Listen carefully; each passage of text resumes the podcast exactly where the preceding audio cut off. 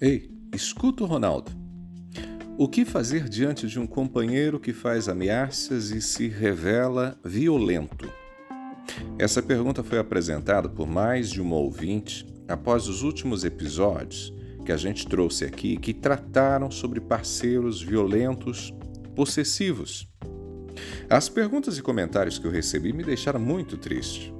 Eu falo aqui para um público predominantemente cristão, então esse é o tipo de tema que teoricamente faria pouco sentido numa comunidade cristã. O apóstolo Paulo, ao falar aos casais, ele disse especificamente aos maridos que eles deveriam amar suas esposas como Cristo amou a igreja. E o que Cristo fez? Amou tanto que deu a própria vida. Por isso, é triste saber que algumas pessoas estão sendo ameaçadas, agredidas e estão com medo de seus companheiros.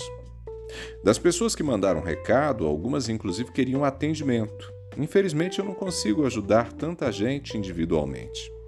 Então, vou deixar aqui algumas dicas para as pessoas que estão dentro de relacionamentos possessivos, violentos, ameaçadores. E a primeira dica é: leve a sério as ameaças. Essa primeira dica é também um alerta. Leve a sério as ameaças. Se está acontecendo na sua casa, não demore para tomar uma atitude. Lamentavelmente, muita gente sofre violência e até morre porque não se afasta o suficiente de um companheiro que tem agido agressivamente, seja de forma emocional ou também física. O ditado quem muito late não morde não vale aqui para esses casos.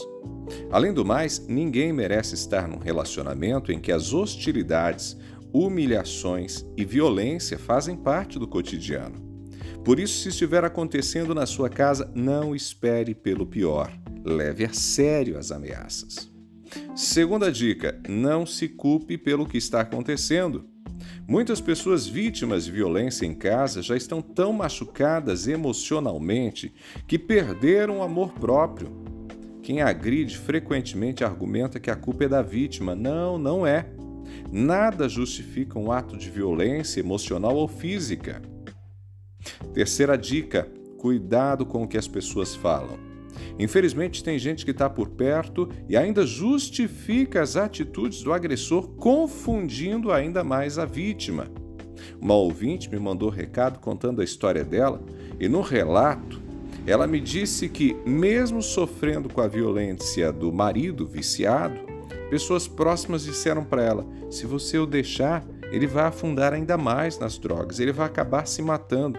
Ei, por mais que o agressor seja vítima de um vício, de uma história, quem sabe, de abandono por parte da família, é preciso se salvar primeiro, para depois, se a pessoa quiser ajuda, ajudá-la.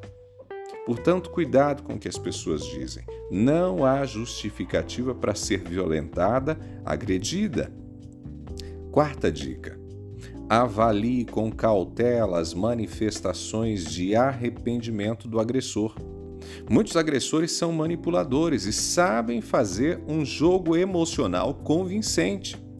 Uma amiga da nossa família demorou quase dois anos para perceber que o ex-marido não mudaria. Nesse período, ela apanhou, registrou queixa na delegacia, ele chorou, pediu perdão, mandou presentes, comprou o carro para ela, ela retirou a queixa e começou tudo de novo. Apenas o quarto ou quinto episódio, e depois dela ter flagrado ele em casa com outra mulher, é que a nossa conhecida acordou e tomou todas as providências. Então, quer dar uma chance para o arrependido? Pegue a dica. Deixa a pessoa um ano, pelo menos, em observação. É isso. Tenha paciência e, durante um ano, mantenha a pessoa a certa distância e observe o comportamento dela. Será que mudou mesmo? Quinta dica: não sofra sozinho, sozinha. Busque uma rede de apoio. Embora nem todo mundo saiba ajudar, bons amigos são fundamentais. Para se proteger, talvez seja necessário sair da cidade, se mudar. Dependendo do caso, não dá só para mudar de casa. Ter uma boa rede de apoio pode te ajudar a avaliar a necessidade de fugir. Sim, fugir. Fugir, eu disse Fugir nem sempre é covardia. Fugir pode ser um ato de coragem, de proteção. Enfim, a rede de apoio pode ajudar a avaliar a necessidade de fugir.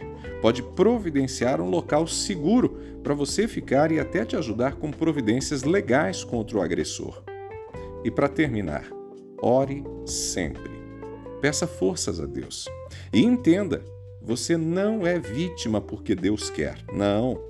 O mundo é mau e você não está sofrendo porque ele escolheu que você sofresse. De jeito nenhum, não acredite nisso.